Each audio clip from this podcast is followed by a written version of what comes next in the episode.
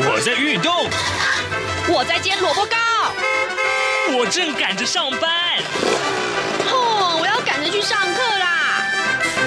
这个时候，我们都在听夏志平制作主持的《早安台湾》。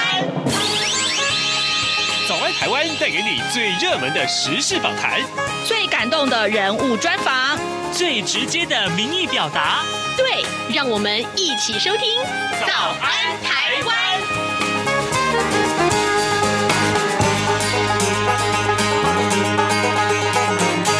早安，台湾！我是夏志平。今天是二零二一年的十一月四号，星期四。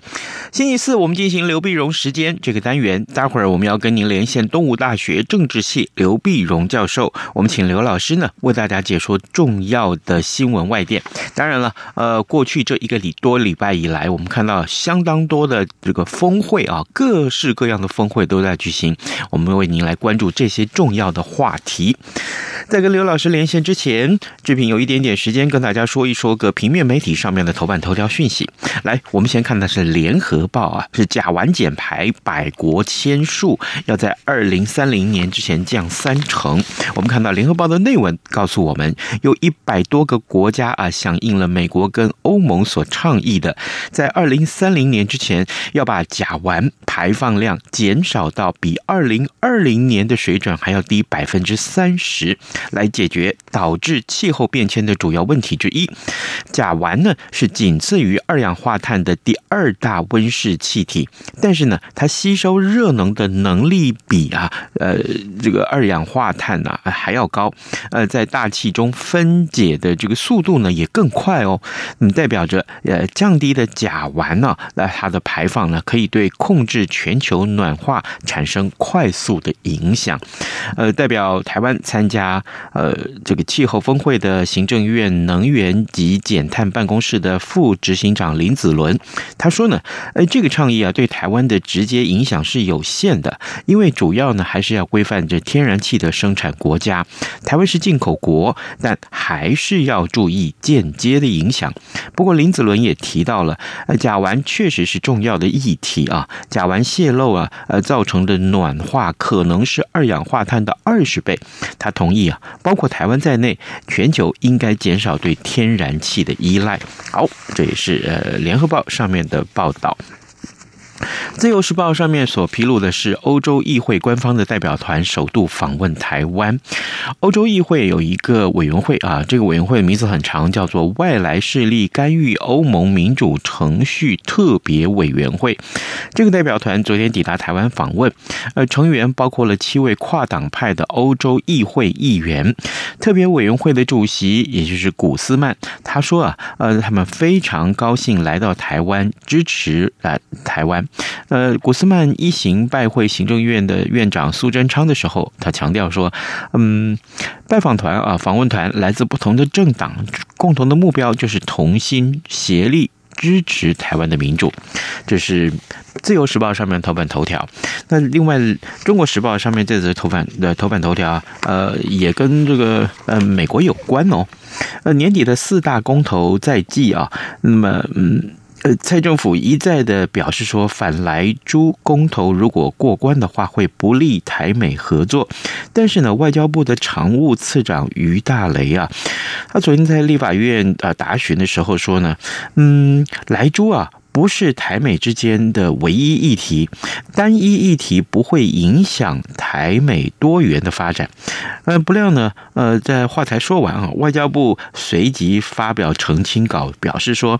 呃，禁止合乎国际安全标准的美国猪肉进口公投啊，如果通过的话，那势必会。严重的冲击到台美的经贸关系，伤害台湾的国家形象跟信用秩序。好，就是《中国时报》上面告诉大家，呃，昨天在呃立法院里面啊，外交部的次长啊所发表的这个言论，其实后来被外交部自己紧急澄清了。好，现在时间是早晨的七点零四分四五十秒了，我们先进一段广告，广告过后马上就跟刘老师连线喽。各位听众您好，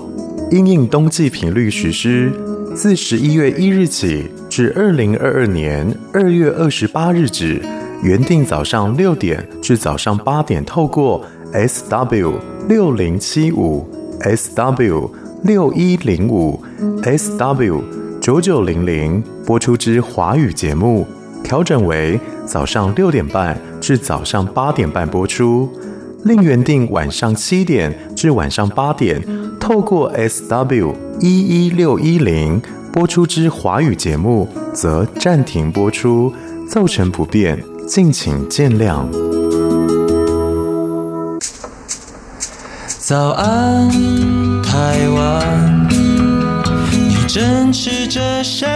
么样的早餐？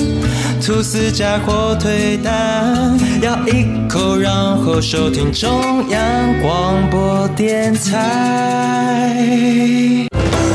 早安，台湾，刘碧荣时间。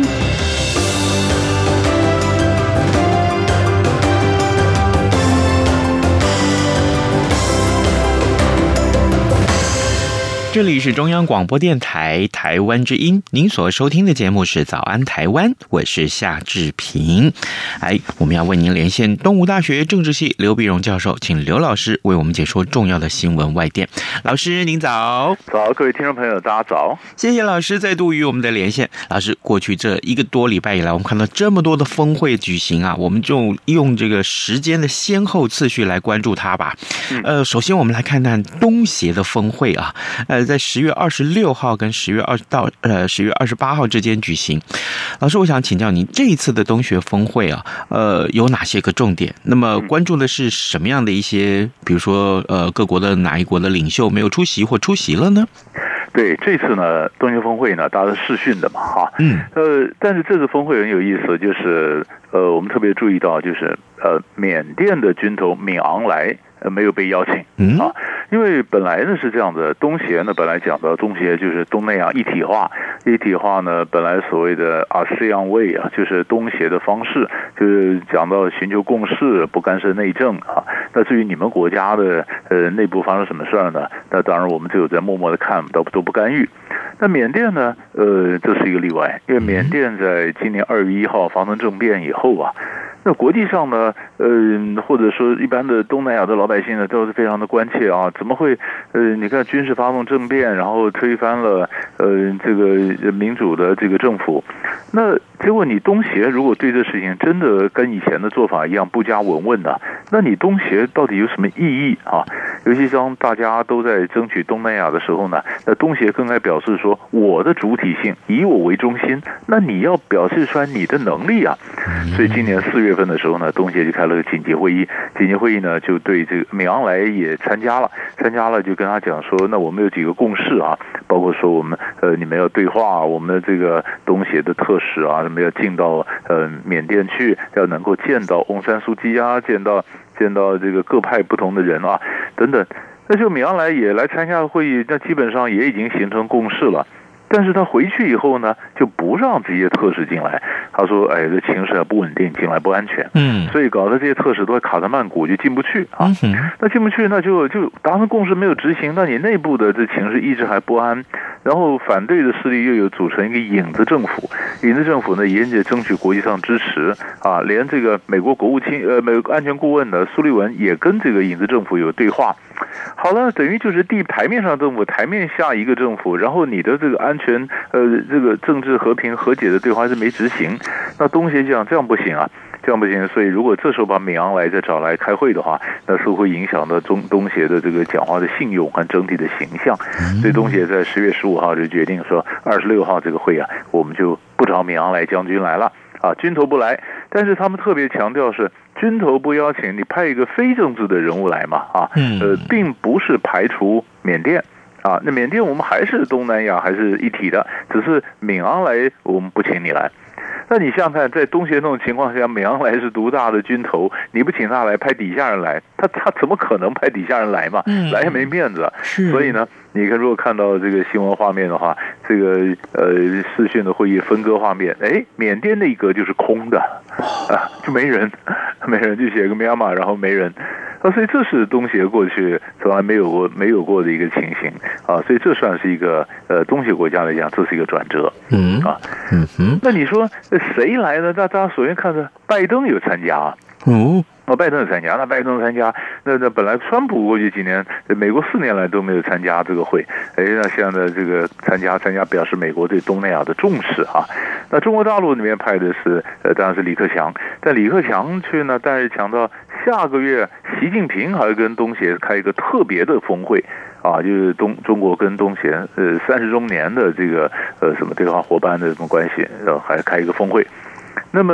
所所以在这里面一看，大家各国也不断的加强关系啊。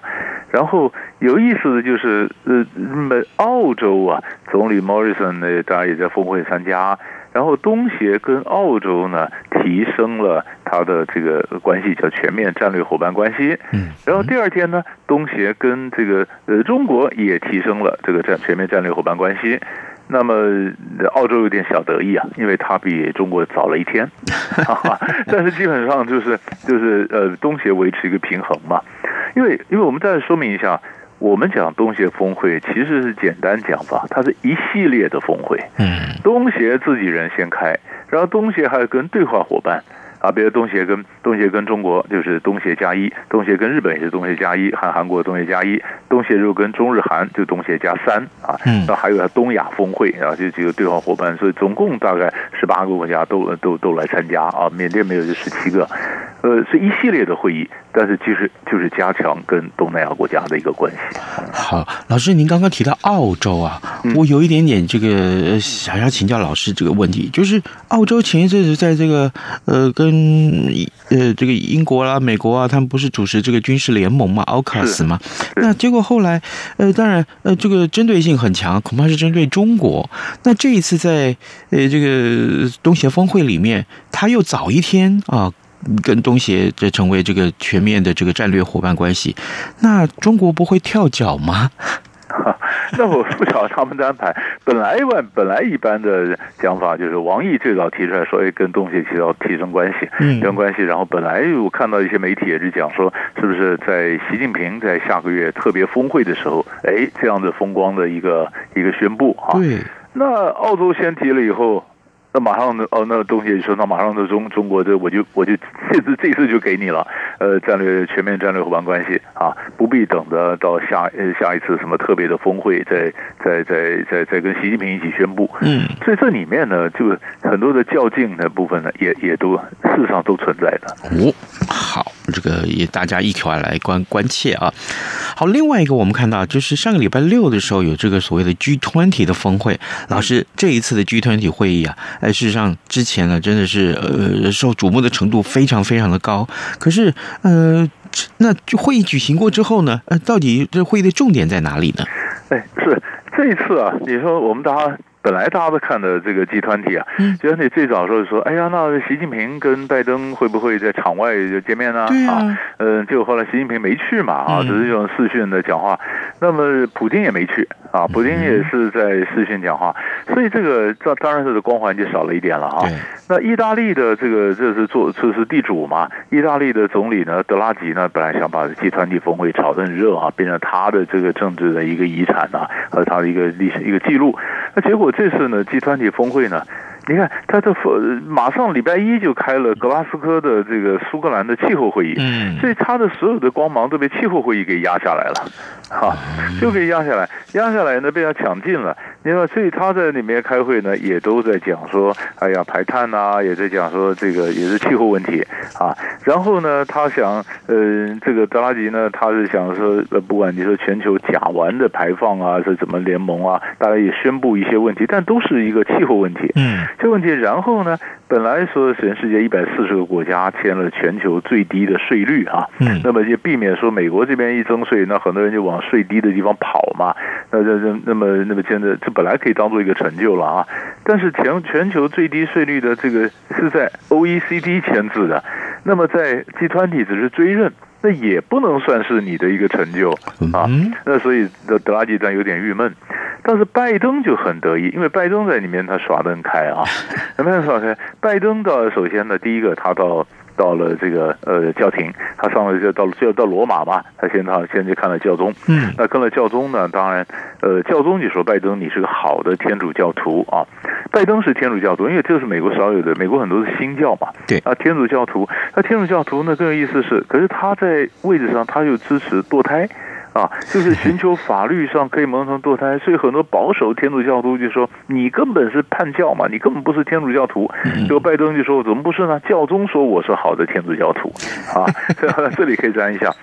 然后在第三题呢，呃，他的哎，虽然就意大利来讲，你说这个呃全球最低税率啊，这个风光被别的被 OECD 什么占了，可对拜登来讲，这个全世界最低的这公司税的税率是美国推动的，不管在哪里通过，都是他的外交成就嘛啊。然后他这次到去那边也和 EU 啊，那么达成了就钢钢钢材啊、铝啊，怎么这个关税的这个争执，哎，这个关税问题也也摆平了，那他很有成就啊。他成就呢，呃，那么当然当然呢，那他场外的这个会议也很有趣，嗯啊，场外会议，那么他也跟土耳其不太好，也跟土耳其见了面啊，跟土耳其见面，当然也表示了一些关切，但是总是跟土耳其有有见面。那我们也看到呢。呃，那么所以他这次走，对拜登来讲这是不错。可是很有意思的是，他的很多重要的外交官呐、啊，呃，外交代表的国务院的重要人事任命还卡在国会，国会听证还没过。就是这外交是老总统一个人出来玩啊，他玩的不亦乐乎啊。但是法国也有意思，法国呢，就我们刚刚讲的奥库斯，这个这个法国在那边 G 二零呢，就就骂这个呃呃这个 Morrison 这澳澳洲总理，嗯，说你根本是骗子，我根本事先不知道。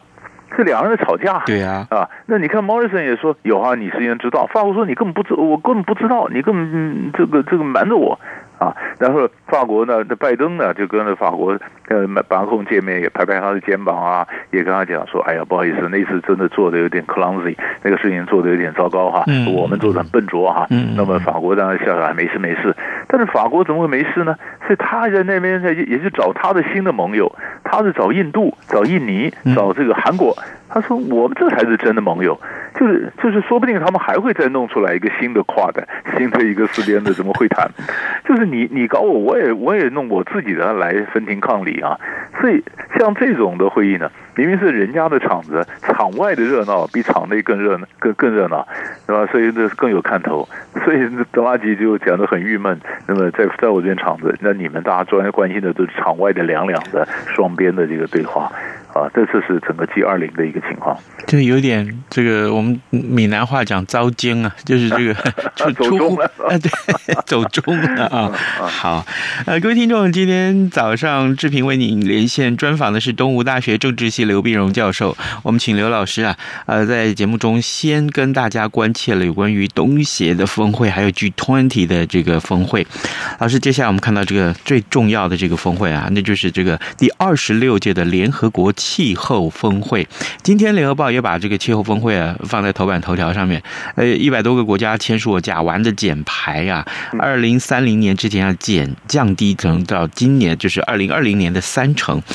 这个重大的决定，事实上在推展的过程，是不是也真的是充满了各种折冲，各种这个这些台面下这个这这些个协调，应该是很精彩哦。哦，那个那个，因为它整个峰会要开两个礼拜嘛，对。开两个礼拜，你可以看到，呃，甲烷的排放，比如说就减了百分之三十嘛，比二零三零比二零二零减百三十。然后另外呢，你也可以看到，事实上有十几个国家，他们也组成一个联盟，就是就是不生不用碳啊，就是就是完全，呃，什么什么不碳的，还有的国家这种联盟说不从不砍树啊，不砍森林。那么这个。都在做啊，那大家也都各种不同承诺，不管是呃咱这碳的问题，不管像连印度都在那边宣布，他说我二零七零那个碳有零排放啊，嗯，零排放那当然比人家都晚了好晚了二十年了，但别人是二零五零啊，对，中国大陆是二零六零的，印度是二零七零，但是环保专家说基本上还来得及了哈，那是你算是第三大的碳排放国，但能做这样承诺都不简单哈。哎，可是承诺归承诺，承诺要落地啊！啊，你那你所有所有人讲的这，你如果不落地的话，全是白讲。你回去没有政策宣布，每一国都会宣布。那你要路线图啊，而且更重要是要钱呢、啊，这都要钱。比如说我们讲个最最简单的例子，现在的疫情之后要复苏，疫情复苏呢，大家就拼命复苏，复苏，那你怎么叫人家去减碳呢？啊，你说像像这个，我们前一阵不是看到说，哎呀，这个煤不够，哦，那么像印尼，印尼呢是接任下一任的 G 二零的主席，他还说啊，我们怎么样？当然节现在节能减碳这是一个趋势，嗯，但是首先你碳价、煤炭的价钱、燃煤的价钱不断的上升啊，印尼是出口国啊。那那现在那那印尼政府，我要我要我要创造就业机会，那我要发展经济，那燃煤价钱那么那么高啊，你叫我不卖啊，那我的钱从哪里来？对呀，那你不那你卖的话，你怎么减你怎么减碳，对不对？好，这是一个。然后呢，第二个就是说，有人讲说，哎，可以用这些呃，比如说棕榈油啊，也可以也可以发电啊，或者什么的。可是棕榈油用途非常多，可是印尼的棕榈油呢，它就要去砍树。哇！他有些砍树也就罢了，那个森林的很多被砍伐，那所以像很多人讲，我们不砍森林。但是你想，森林砍，印尼的热带雨林种在种在一个他们一个湿地的泥炭地，泥炭地呢是被是认为是吸碳的，你知道吧？是泥炭地是专门吸碳的，吸碳的它如果湿的，是它湿地嘛，人家讲说世界最大的碳汇，就好像是吸碳的海绵一样。那你这样砍树，砍树的时候你要把水要放掉，然后你要你要把这个湿地这干涸，湿地变干，湿地变干了，那就没办法再吸碳了啊。所以环保团体说你不能再砍树了。那你不砍树，那我怎么扩张我的棕榈园呢？没有棕榈园，我怎么做棕榈油呢？对呀，啊，那棕榈油全世界超过半数的棕榈油是印尼要出啊，而现在你在网络看，那棕榈油的价钱不断的上涨啊。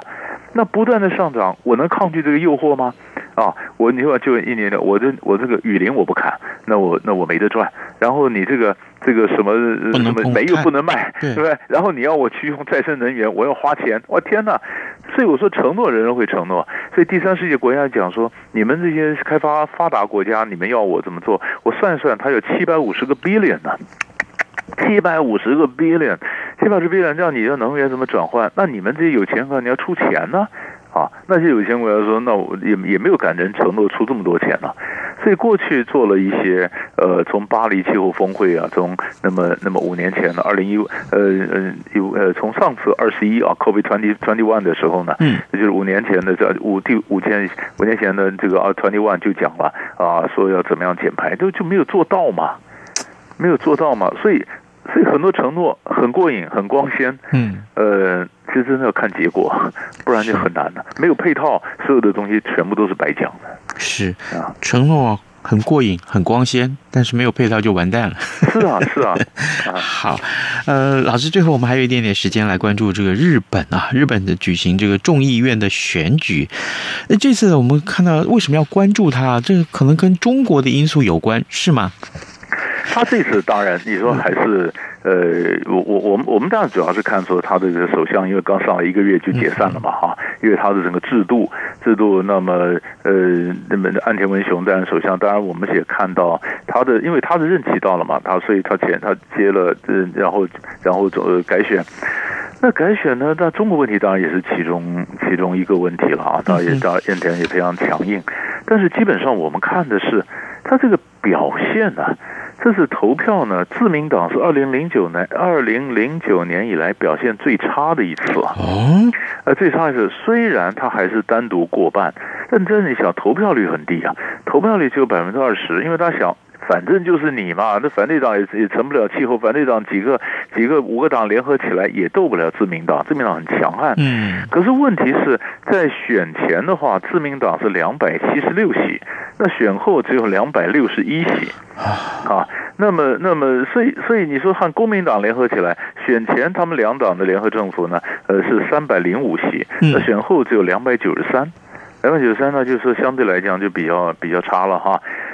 那个那还有没有注意到在小选区里面几个大佬，比如说自民党的大佬就甘利明，甘利明呢，他就是自民党干事长嘛，干事长就等于秘书长，秘书长本来是党内就是甘利明和这个他过去的，比如说马马顺太郎啊，和这个安倍晋三啊，他们的名字缩写都是 A 呀，所以当时叫三 A，三 A 党内的很厉害的三个巨头嘛，就甘利明就是没选上，嗯，没选上，因为像没选上就老人家。没选上，没选上，后来靠比例代表制上来，靠比例代表制留在议会里面，那他就没有没有脸，不好意思再继续当干事长了，他辞职，辞职的位置呢，所以后来安田文雄就说叫外相茂木敏充，茂木敏充你是转任这个党职啊干事长，那谁来当外相呢？要找那个前文部科学相林方正来担任外相啊，比如这样。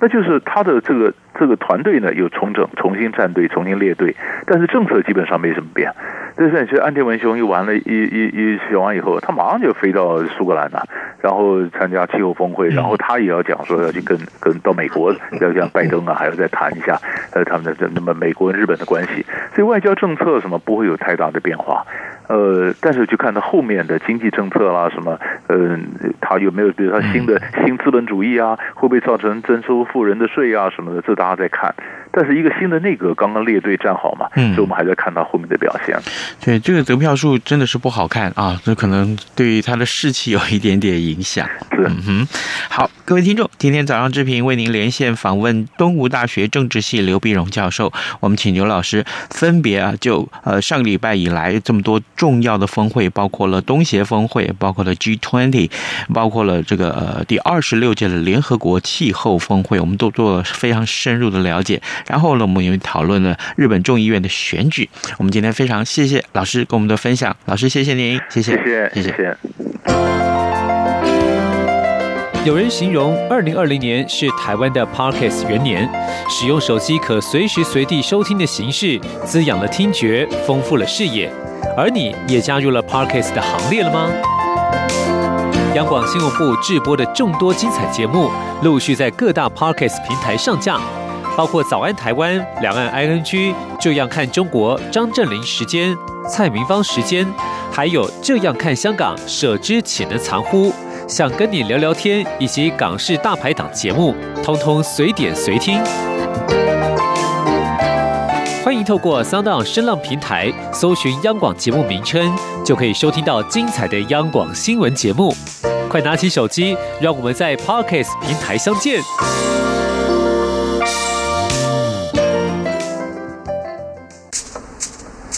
早安，台湾，正吃着什么样的早餐？吐司加火腿蛋，咬一口，然后收听中央广播电台。早安，暴马仔。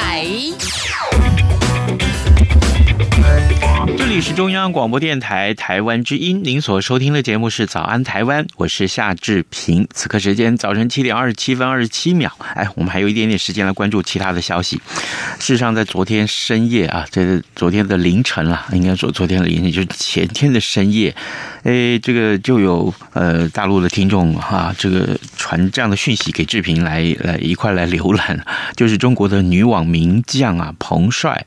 啊，在这个礼拜二的时候深夜突然在微博发文啊，他就自己呃说了这件事情，就是跟这个前国务院的副总理张高丽啊发生过不止一次的不伦关系，而且呢，嗯，张高丽的妻子显然也是知情的。那彭帅举称说，呃，张高丽逼他啊，呃，这个发生了关系啊，并且要求保密。但是呢，呃，文儿呃想不要就不要，呃，他没有任何的录音、录影这些个证据啊，呃，即便是呢，也是以卵击石啊，呃，结果呢，呃，在发文二十分钟之后就消失了，哈哈，这个官方也封锁了彭帅，呃，于是乎，呃，不，这这个这两个字就成为禁词。当然，我知道在网络上的这个，